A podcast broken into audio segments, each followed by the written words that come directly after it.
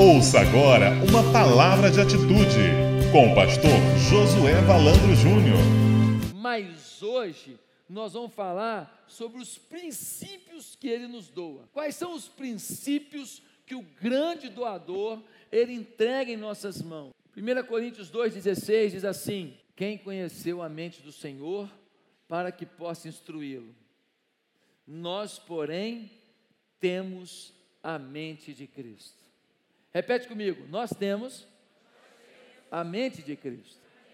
Quando Cristo entra na nossa vida, quando Cristo entra no nosso coração, a gente o recebe como Senhor da nossa história, o que acontece? Ele começa a dominar a nossa mente. E você começa agora a ter pensamentos diferenciados. Você começa agora a enxergar as coisas de uma forma diferenciada. Você agora começa a agir de forma diferenciada você não se vê mais o mesmo. Uma coisa que dava muito prazer já não dá mais, te dá vergonha. Uma coisa que você fazia assim, era tranquilo, agora é difícil para você. Você não quer mais fazer aquilo. Você não se sente mais à vontade de fazer aquilo. Meus amados irmãos, o grande doador, ele doa da sua mente, dos seus princípios, dos seus valores para a gente. E muita gente está na igreja, mas não toma posse disso. Ele continua lutando para agir da maneira que ele sempre agiu, falar da maneira que ele sempre falou. Ele não tenta perceber o que Deus está falando com ele, o que Deus está dizendo para ele, o que Deus está fazendo na vida dele. Ele não tenta entender aonde Deus está agindo na minha vida sobre isso que eu estou lidando agora. A vida na terra além de não ser fácil, ela pode ser muito confusa, sim ou não? A gente entra num problema assim do nada. Uma amiga faz um comentário contigo, você ouvindo aquele bando de coisa, faz um comentário, aquele comentário alguém ouviu, ou alguém conta para alguém, daqui a pouco está alguém te ligando, porque você falou isso de mim. Daqui a pouco você está com uma confusão na sua conta. Uma pessoa falou duas horas no seu ouvido, você falou uma frase, essa uma frase estragou o seu relacionamento com alguém. A vida é confusa, por isso nós precisamos de quê? De valores de Deus, para que possamos direcionar e proteger a nossa vida. Quando Deus dá a mente dele para a gente, não é para proibir a gente de curtir a vida. Quando Deus dá a mente de Cristo para a gente, não é para a gente agora, ah, agora não posso mais fazer as coisas que eu gostaria, não posso curtir do jeito que eu gostaria. Não. Quando Ele dá a mente de Cristo para a gente, é para nos proteger. É para a gente não se arrebentar, é para a gente não se dar mal, é para a gente não escolher o que não devia escolher, é para a gente não viver a vida de uma maneira que não vai valer a pena. Depois de entender que o grande doador nos deu o sentido para viver, nós vamos aprender nessa semana que ele nos deu também valores que nos protege. E hoje eu quero pensar com você: que valores são esses? Que valores são esses que protegem a gente? Que valores são esses que vão fazer com que a nossa vida avance? Os valores de Deus são a bússola para a nossa vida. A bússola porque sem bússola, no meio de uma floresta, as árvores altas, você não sabe se está indo para o norte, para o sul, para o leste, para o oeste. Você pensa que está saindo da, da floresta, está indo para mais para o meio ainda. Sem bússola no meio do mar, para um lado do mar, para o outro mar, mar, mar. Para que lado eu acho terra? Eu acho vida. Eu acho água. Sem os valores de Deus, nós não temos uma direção e a gente faz escolhas equivocadas e a gente joga fora presentes de Deus, a gente joga fora oportunidades de Deus, a gente joga fora ideias de negócios, ideias profissionais, ideias familiares, ideias para reconstrução de relacionamentos que Deus está nos dando. Por isso, nós vamos ver hoje sete presentes de Deus para as nossas vidas sete valores de Deus para as nossas vidas. Qual é o primeiro? O primeiro princípio que o grande doador dá para a gente, anota aí, é de viver a sabedoria do alto na terra. Sabedoria do alto na terra. Tiago 1,5 diz: Se algum de vocês tem falta de sabedoria, peça a Deus, que a todos dá livremente, de boa vontade, e lhe será concedida. Deus dá sabedoria livremente. Não há obstáculos para Deus te dar sabedoria, para saber lidar com um momento difícil, tenebroso, angustiante, de uma dúvida cruel, atroz na sua vida. Deus tem livre, livre acesso a você e Deus quer falar com você. Agora, sabe qual é o detalhe? O detalhe é que muita gente acha que a vida é feita de cálculos de algoritmos, que a vida é feita de operações físicas e químicas e matemáticas. O mundo em que vivemos é lógico, mas o mundo que vivemos também é espiritual. O cara faz um planejamento estratégico de uma empresa, o cara faz um planejamento todo para reconquistar a mulher, o outro faz um planejamento para poder educar o filho, planejou tudo, escreveu tudo, pontuou tudo, e ele acha que essa lógica é suficiente, não é porque cada vida tem um espírito, e o mundo não é só material, ele é espiritual. Quando você vê uma pessoa, por exemplo, eu já, eu, eu já fui assim, maltratado por uma pessoa quando eu trabalhava numa empresa, e a pessoa tinha uma repulsa comigo, uma repulsa, eu não entendia aquilo. Aí um, um dia eu fui entender, aquela pessoa, ela tinha muito envolvimento com bruxaria. Mas aí eu fui dando amor, fui dando carinho, e depois aquela pessoa começou a me tratar com carinho, mesmo tendo as bruxarias dela. Porque o amor sempre vence o ódio. O amor sempre vence. E aí, depois, aquela relação se tornou uma relação muito legal, muito boa, muito tranquila. Ele continua ainda tendo as bruxarias, ele continuava, mas havia uma afinidade comigo, que eu espero que agora já tenha se convertido, eu não sei se nunca mais tive contato. Queridos irmãos, nosso grande Deus, o Criador do mundo físico e espiritual, criou também a capacidade para o desenvolvimento da ciência humana e da mesma forma da sabedoria espiritual. Você não pode tomar decisões na sua vida afetiva, profissional, na sua vida do dia a dia, no conselho de um filho, simplesmente porque você tem experiência de vida, simplesmente porque você é inteligente, simplesmente porque você fez um curso, não é suficiente. Espiritualmente que está envolvido. Você, o camarada vai casar com a moça, a moça é linda, nossa, a família é boa, ela faz uma faculdade maravilhosa, tudo, mas espiritualmente ela está em frangalhos, ela é uma pessoa cética em relação às coisas de Deus, ela é uma pessoa assim que acredita nas maiores imoralidades da terra, ela acha normal um monte de coisa que a mídia vendeu para ela. Você casa com essa mulher, você vai sofrer o resto da vida.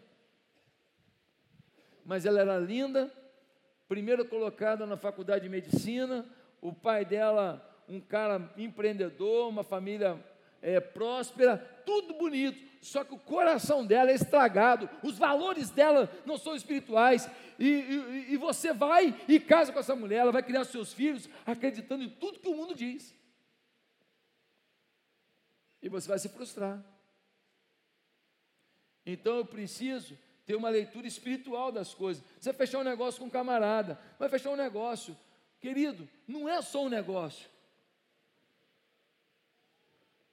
Tem algo espiritual naquela vida, tem algo espiritual na sua vida, tem algo espiritual no que vocês estão fazendo.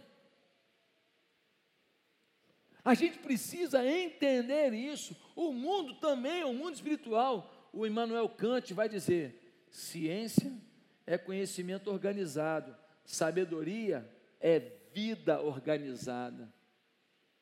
Sabedoria é vida organizada. Você já viu que tem gente que é uma máquina para ganhar dinheiro? e o cara ganha um dinheirão assim, mas dinheiro mesmo. O cara pega, puf, ganha dinheiro. Mas, meu querido, do mesmo jeito que ele é uma fera para ganhar dinheiro, ele é uma fera para gastar dinheiro. Ele consegue botar no bolso no mês 100 mil reais. Mas, querido, ele consegue no mês gastar 150 mil reais. E é fácil, hein? Não pense que é difícil, você que ganha mil reais. Basta ele comprar um carro de 400 mil, que ele deu 100 mil reais, ainda está endividado em 300. É muito fácil a gente fazer uma besteira na vida. Quem recebe a dádiva da sabedoria sabe que seu futuro pertence somente a Deus. Por isso toma decisões certas, espera nele, espera nele, descansa nele. Um empresário falou para mim ontem, pastor, eu não tenho ansiedade para tomar uma decisão de negócio. Eu acredito naquilo que é, o que é meu vem para mim, Deus traz. Ele é um empresário bem sucedido, ele sabe ganhar dinheiro. Falou, eu não tenho ansiedade. Agora tem gente que vai comprar um negócio de uma bicicleta e fica na ansiedade. A bicicleta vale 100 reais, ele vai pagar 150, tão ansioso que o cara fala assim, ah, ele quer muito, oh. ele quer muito. Então, ansiedade, irmão, confie em Deus, faz a sua proposta nas coisas e tenha paz no coração, deixa Deus fluir. Se é teu, vem para você. Roda, roda, roda, roda. Quando aquela casa do Rio Mar, o dono não queria alugar para a gente. Eu quis alugar aquela casa que a gente devolveu, aquela casa, não a, a nossa sede lá do Rio Mar, o centro de convenções, a casa. Eu só orei, Deus, olha, eu queria aquela casa que ela é importante, ela foi importantíssima para a gente. Ela foi fundamental. Um belo dia, telefone toca. O senhor ainda quer, pastor? É que a pessoa estava alugando, deu para trás aqui.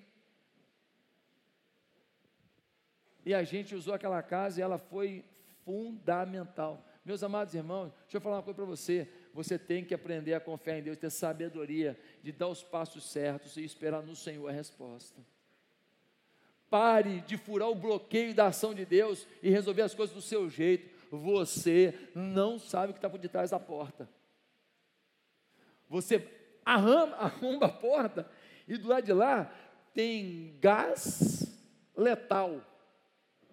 E você entra e ó, morre. Deus sabe que está atrás das portas que você quer abrir. E se ela está lacrada ainda, e você está buscando a Deus, está buscando sabedoria de Deus, irmão, deixa essa porta e olha para os lados se não tem outra porta. Que pode ser melhor. Uma pessoa sentava sempre com sua amiga no culto. Sua amiga era uma daquelas pessoas dominadoras, dominadoras. Aquelas pessoas que botam defeito em tudo. Hoje, então, que o pastor orou para o político, meu Deus, a orelha da outra ficou quente. Sabe o que aconteceu? A dominadora é aquela pessoa que critica todo mundo para dizer assim: bom sou eu. Todo mundo critica todo mundo é porque ele, ele tem problema de, de, de caráter e também de autoestima. Que quando eu falo mal de todo mundo, estou querendo dizer que eu sou melhor que os outros. Na verdade é essa. Então, essa pessoa ficou falando, falando, falando, falando. A que ficou falando, continuou na igreja.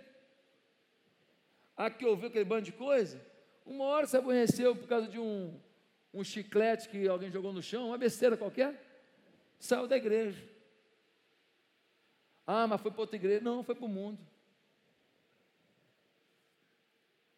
Você tem que ter sabedoria para escutar as coisas até na sua igreja. Porque a igreja está aberta, entra todo tipo de gente. E tem gente que vem, sabe que ele fala muito mal das pessoas? Talvez também porque ele é muito machucado. Tem gente que está me ouvindo aqui que você foi muito ferido, eu sei como é que foi. Você ouviu muita porcaria na sua cara, o seu marido te rejeitou, eu sei disso.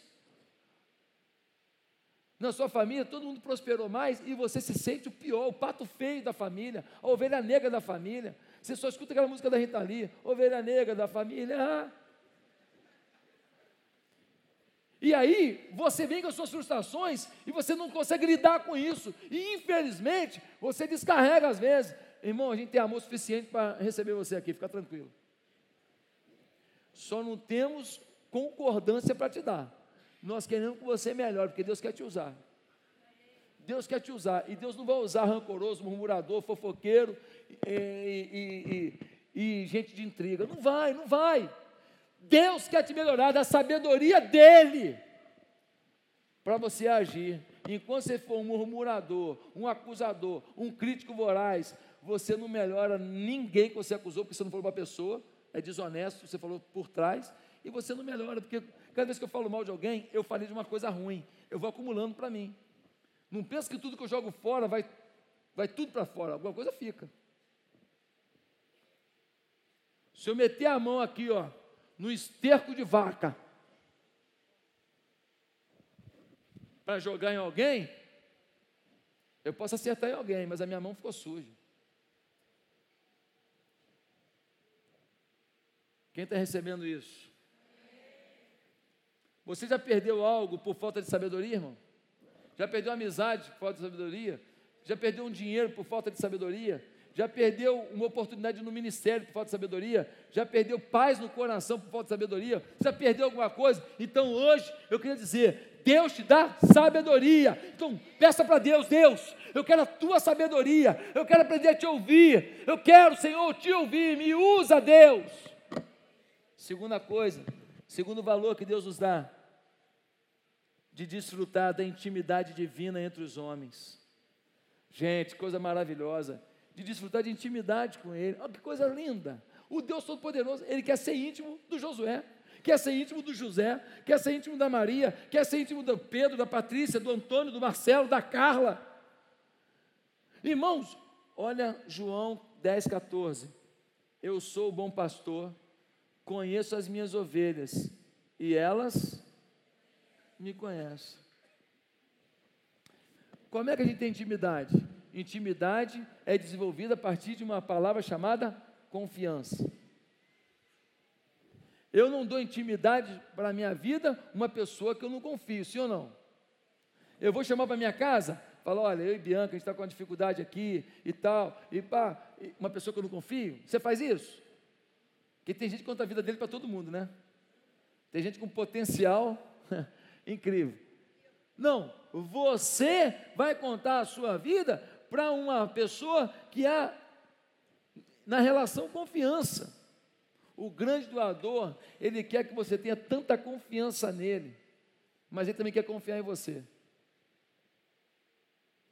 Ele quer ver no seu coração uma vontade de servi-lo de verdade. Porque tem gente que fala assim: se o meu aplicativo der certo eu ficar milionário, vou abençoar muito o reino de Deus. Mentira. Mentira. Você só quer o dinheiro do aplicativo. Não, porque se Deus me abençoar e sair, pastor, aquela ação da justiça, olha, o reino de Deus vai crescer. Que nada. Vai dar nenhum dízimo. Nada, vai dar nada. É conversa, é gogó. É gogó. No fundo, no fundo, essa pessoa, ela não foi realmente transformada, o seu coração não é apaixonado por Deus. Mas quando Deus vê um coração apaixonado por Ele, Ele fala assim: meu Deus, o que eu fizer nessa vida, prospera o meu nome. O que você, você pode me enganar, você acha que você engana Deus? Você acha que Deus não sabe o que vai no teu coração de verdade? Você acha que Deus não sabe o quanto você é apaixonado por Ele ou não é? Ele disse: Eu sou bom pastor, conheço minhas ovelhas. Mas ele disse também: Elas me conhecem. Eu posso confiar nelas, porque elas me confiam em mim. Intimidade é confiança. Deus precisa confiar os projetos dele a você. Deus precisa confiar os sonhos dele a você. E Deus está olhando para você dizendo: Posso confiar em você? Você quer realmente mudança? Você tem defeitos, eu sei seus defeitos, mas você está imbuído de melhorar nisso. Você realmente quer. Queridos irmãos, que coisa extraordinária. Deus confia tanto no ser humano, a ponto de lhe dar a possibilidade de intimidade com Ele. João 15,15, 15, já não os chamo servos, porque o servo não sabe o que o seu Senhor faz. Em vez disso, eu os tenho chamado amigos, porque tudo que ouvi de meu Pai, eu lhes tornei conhecido. João 15,15. 15. Jesus falando, eu vou chamar vocês de amigos. Coisa legal. Amigo. Não vou nem chamar de servo, não. Servo, escravo, funcionário, empregado, não. Eu vou chamar vocês de amigos. Deus que é intimidade. Agora, hoje nós cantamos aqui. Eu não sou mais escravo do medo, sou filho de Deus. Eu não sou mais escravo do medo. Eu não sou escravo do medo, eu sou filho de Deus. Quando eu declaro isso, eu boto um louvor desse, eu vou repetindo isso, eu vou cantando, eu vou aplicando fé. Então eu potencializo a minha intimidade com Deus. Eu preciso disso e você. Nós precisamos desenvolver intimidade com Deus, ter prazer de ficar diante de Deus. Ah, deixa eu ler a Bíblia rapidinho, que eu estou doido para ir lá para o futebol. Deixa eu ler a Bíblia rapidinho antes que comece a novela. Deixa eu botar já no canal da novela, botar no mute, para ficar sem barulho, mas já vendo a novela ali. Senhor, tá vendo? Ô, oh, tá quase, eu ler rapidinho, acaba esse capítulo. Oh, meu Deus. Acaba logo, capítulo grande. Já lê a Bíblia assim, chateado. Como tem intimidade com Deus, se eu não falar assim, que se dane o velho Chico. Que se dane o sol nascente. É nascente isso mesmo? É isso mesmo? Está sabendo, né, irmão? Está sabendo, né? Estão acompanhando.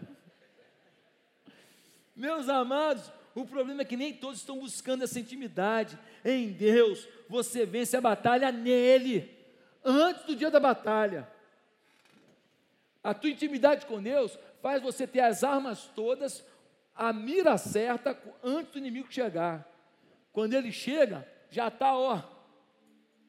E ele entra pela porta onde a sua arma está apontada. Quando ele entra, pum! Deus quer que você vença suas batalhas aos pés dele, não é na sala de reunião, não é na sala do terapeuta, tudo isso é bom, nada contra.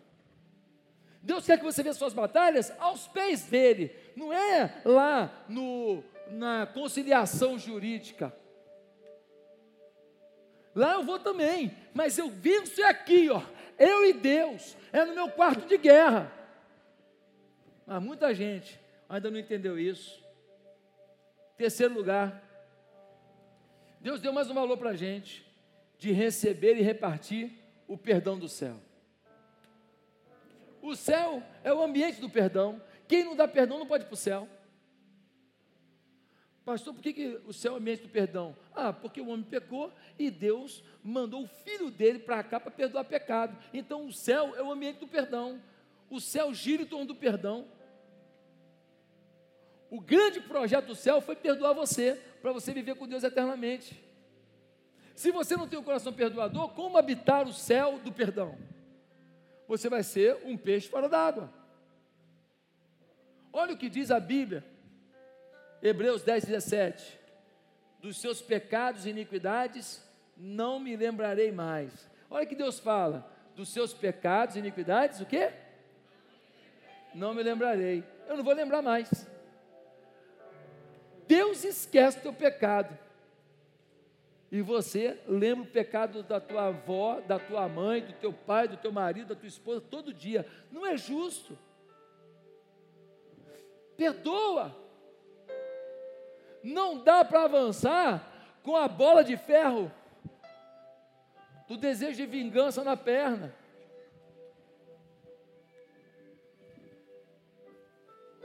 Essa bola está pesada demais. O perdão corta a corrente da bola de ferro e você corre na vida. Você avança. Você pode até pegar o outro no colo, que você está forte. Você pode até ajudar o outro que fraquejou. Por quê? Porque o perdão é essa força monstruosa, inacreditável, que restaura o nosso caminho, a nossa esperança. O perdão é esperança, porque quando eu perdoo, eu tenho esperança de que aquele erro não vai acontecer de novo. Perdão é esperança. Meus amados irmãos, o Martin Luther King disse: o perdão não é um ato ocasional, é uma atitude permanente. Perdão é uma atitude permanente, não é um momento, não é um evento. Eu te perdoo, hein, mas semana que vem não. Perdão é um ato permanente. Será que você tem perdoado? Sabe de uma coisa? Um monte de gente que vive preso em erros e culpas, porque ele mesmo não se perdoa. Deus queria um ministério lindo para você. Deus queria que você abrisse uma célula. Ia te dar uma alegria do pastorado. Você se tornar pastor e pastora, você ia viver coisas lindas. Deus queria prosperar os seus negócios, Deus queria fazer dos seus filhos grandes conquistadores, mas você não se perdoa, você quer ser melhor que Deus. Ele te perdoa, mas você não se perdoa. Você se cobra mais do que Deus te cobra, não é justo. Não é justo. Jogue fora a sua culpa. Pastor, mas eu, eu vivi na imoralidade. Pastor, eu fui travesti, pastor, eu fui mentirosa, pastor, eu fui prostituta, pastor, eu fui assassino. Irmão, eu queria que você acreditasse num perdão incondicional de Deus para um coração verdadeiramente arrependido. Se o coração é verdadeiramente arrependido, há perdão total. Os homens, não. Vai ter justiça, vai ter lá, vai para a cadeia, mas Deus permite que fique na cadeia um homem já absolvido. Não pela lei dos homens, mas pela lei do céu. Ele pode falar assim, mas eu fui absolvido. Como assim o juiz não falou nada? O juiz não falou, mas o juizão falou. Jesus quer que você tire essas pedras pesadas do seu caminho. Agora é a boa notícia, é que Deus não somente te perdoa de tudo, mas Ele também tem expectativa que a partir do perdão você seja algo ainda melhor do que era antes daquilo que te motivou a pedir perdão. Eu nunca saio de um perdão apenas eu estava nesse nível. O, per, o erro trouxe para cá, o perdão trouxe para cá, não. Sempre quando você errou e você caiu, quando Deus te dá o perdão, a expectativa dele é que você seja melhor do que antes, porque quem mais tem prazer com outra pessoa do que alguém que foi muito perdoado? Quem mais tem gratidão de que quem muito recebeu? Se eu falei e eu recebi o perdão, Deus quer que agora eu seja desse nível top, top, melhor que outrora, aonde você foi envergonhado, aonde você falhou, aonde você disse que não era para ter dito, Deus quer que agora você seja honrado. Em quarto lugar, Deus nos dá mais um valor, que é de experimentar a sua graça agora. Efésios 4, 7. E a cada um de nós foi concedida a graça Charles Spurgeon, um grande evangelista, disse: Pecado e inferno estão casados, a não ser que o arrependimento pela graça anuncie o divórcio. Vou falar de novo. Pecado e inferno estão casados, a não ser que o arrependimento e a graça anunciem o divórcio. A graça de Deus faz com que todo o mal da nossa vida seja liberado. A graça de Deus faz com que todos os planos de Deus sobre a nossa vida sejam restaurados. A graça de Deus faz com que tudo que Deus realizou para alguém que nunca pisou na bola esteja agora como pauta do dia. Eu fiz uma definição de graça aqui. E eu escrevi assim: graça é um sentimento de filiação de Deus tão forte que nem o que fiz que não deveria ter feito, nem o que não fiz que deveria ter feito, nem o pecado que cometi, nem as lutas mais vorazes diante de mim arrancam de mim a paz, a esperança e o amor para viver cada momento à minha frente. Vou repetir.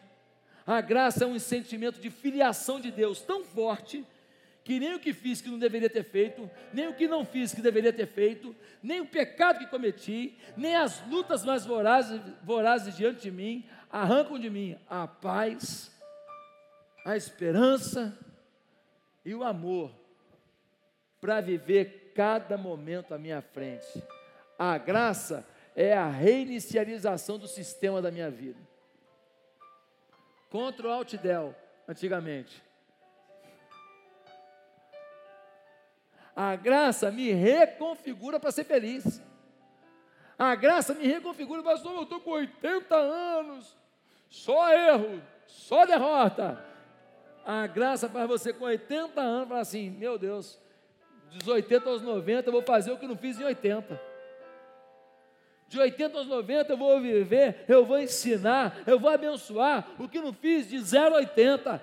Em 10 anos eu vou fazer o que toda a minha vida eu poderia ter feito. Eu consigo, porque a graça está comigo. Quem recebe isso, diga amém. Em quinto lugar, há um valor que Deus dá, que é de receber a verdadeira alegria. A verdadeira alegria. Hebreus 1,9. O teu Deus escolheu-te dentre os teus companheiros, ungindo-te com óleo de alegria. Ungindo-te com óleo de alegria. Pastor, eu estou em deprê. Pastor, eu estou abatido. Eu entendo, a vida faz isso mesmo. Então, pastor, eu sou pior que as pessoas? Deus não me ama? Não. Você é uma pessoa. Você está passando por isso. A única coisa que eu queria te falar é que você não vai ficar nisso. E a única coisa que eu quero te falar é que você tem que acreditar no que eu estou dizendo. Você não vai ficar nisso, porque você vai tomar remédio precisar, terapeuta precisar. Mas você tem um Deus que vai usar terapia, remédio, e vai fazer o que nem terapia nem remédio faz. É a alegria do Espírito. É uma alegria sobrenatural, irmão. É um valor de Deus. Eu tenho que lidar com as maiores derrotas da vida com alegria. Thomas Edison, ele tinha um laboratório chique. Um dia o laboratório dele pegou fogo. Aí estava todo mundo em frente do laboratório, couro comendo, pesquisas, material, milhões de investimento ali. Aí ele virou para um garotinho e falou assim: Menino, vai lá chamar sua mãe. Não é todo dia que tem um incêndio desse para ver, não um homem com alegria. Quando ele estava inventando né, a, a, eletricidade, a luz, quando ele estava testando a luz, ele chegou a fazer mais de mil experimentos. Aí quando ele estava lá no milésimo lá e não tinha conseguido ainda, o pessoal falou assim: você não desiste não? Ele falou assim: não, acabei de descobrir mais um jeito de não fazer. acabei de descobrir mais um jeito de não fazer. Irmão, os erros da gente foram aprendizado, mais um aprendizado do que não fazer. Agora você está mais preparado para saber o que fazer. Vamos em frente. Ó, mata a bola no peito, bota no terreno, toca no canto, faz o gol da tua vida. Faz o gol da tua vida. Meus irmãos, Arthur Schopenhauer vai dizer: a nossa felicidade depende mais do que temos nas nossas cabeças do que do que temos nos nossos bolsos. Eu conheço gente milionária infeliz. Eu conheço gente que tem cristal na mesa de mocotó em basa. Feliz. Eu conheço gente que pode entrar num restaurante caro e pedir uma comida de 400 reais. Um vinho de 20 mil reais. E aí ele toma 10 garrafas para esquecer da infelicidade da vida dele. E eu conheço um outro que vai para casa, ele toma uma vitamina de abacate, porque ele tem um pé de abacate. E eu que dava a tomar depois do almoço, e é forte abacate. Eu, quando era pequeno, comia abacate todo dia quase, porque tinha um pé de abacate no meu pé lá, lá na, na, na minha casa, lá em Marechal Hermes, ali perto do Corte de Cantagalo. E aí, lá em Marechal, uma infância linda que eu tive, eu tomava abacate, era abacate amassado, era abacate na vitamina, era abacate com limão, meu irmão, tudo com abacate. Salada com abacate, abacate frito, cozido, né, assado. Ô oh, fase, aleluia. Meus irmãos, o apóstolo Paulo escreveu na prisão, na prisão, aos, aos Filipenses, uma carta falando sobre a felicidade. Paulo estava na prisão, ensinando sobre felicidade. Por quê? Porque a prisão não roubou dele a felicidade. Queridos, hoje Deus quer que você tenha a alegria dominando a sua vida. William Shakespeare disse: a alegria evita mil males e prolonga a vida. Você sabia que pessoa que ri mais vive mais? Você sabia que quando você ri, você mexe com a musculatura do corpo inteiro por causa do riso? Você sabia disso? Você sabia que as pessoas que têm aqueles, aquelas visitas de palhaço no hospital, as crianças, a recuperação delas é mil vezes melhor do que a daquelas crianças que ficam lá olhando para aquela gota o tempo inteiro na veia deles? A alegria, o, ah, pastor, eu sou crente em Jesus, aleluia. Só que eu sou um crente solene. Solene, senhor faz muita piada na igreja, não gosto não.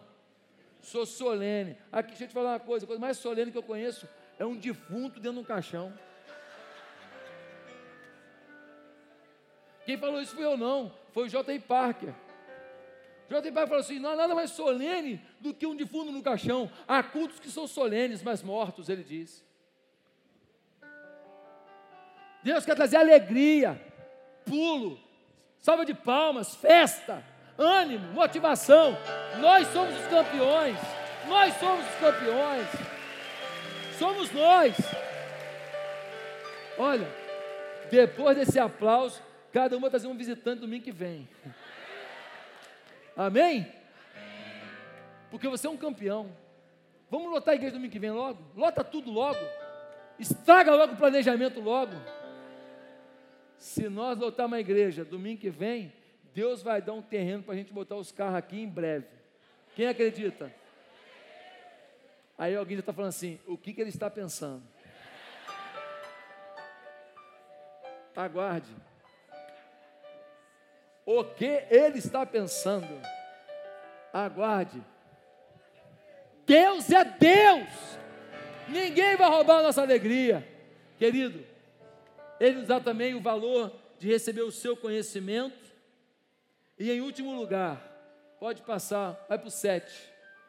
Em último lugar, ele nos dá o valor de ser agente de adoração.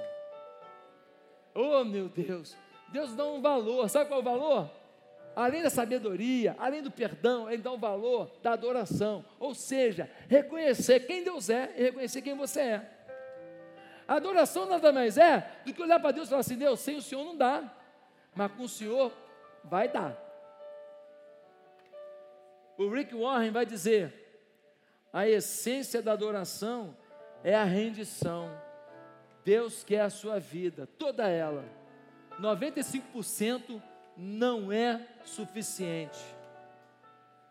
Agora eu queria te fazer uma pergunta que eu estava terminando a mensagem ontem dentro do avião, vindo para cá, que eu fui pregar em Feira de Santana, sexta-feira. Eu estava dentro do avião e eu estava escrevendo assim: Deus precisa ser adorado? Por que, que Deus fala para a gente adorá-lo? Ele precisa disso. Já parou para pensar nisso? E eu vim no avião, pensando e escrevendo. Deus quer que eu adore, Ele diz isso na Bíblia inteira. Ele precisa disso? Deus está com problema de autoestima?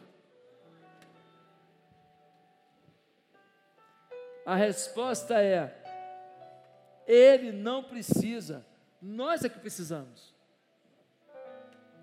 Na verdade, o seu amor por nós é tão grande que Deus quer se aproximar, quer revelar o melhor caminho, quer ver nossa vida interligada com Ele quer ver seu amor despejado em nossos corações. E se a gente não for para Ele em adoração, nós não vamos provar disso. Ele só quer estar tá pertinho da gente. Quando eu adoro, eu me aproximo. Quando eu adoro, eu reconheço quem Deus é. Quando eu adoro, eu reconheço quem eu sou. Quando eu adoro, eu reconheço gratidão pelo que Ele fez na minha vida. Quando eu adoro, eu tenho esperança de que Ele ainda fará mais.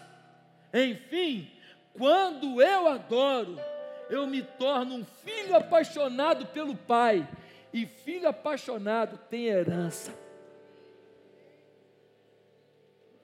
Deus só quer ser adorado para que você desfrute de tudo que um pai quer dar para um filho.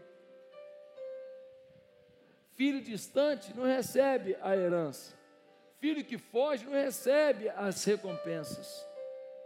Eu quero terminar essa mensagem perguntando: e aí? Qual desses valores falta sobre a sua vida? Será que falta adoração? Será que falta graça? Será que falta perdão? Será que falta intimidade com Deus? Será que falta sabedoria? Curve a sua cabeça nesse momento. Nós vamos encerrar esse culto. Eu quero perguntar apenas uma coisa. Tem alguém aqui que nessa noite foi tocado por Deus?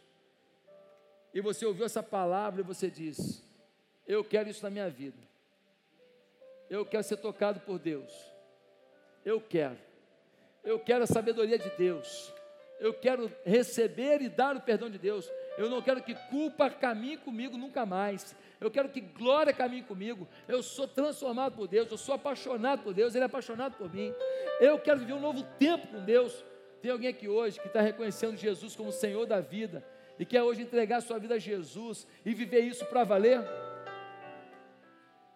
Você quer isso hoje? Onde você está?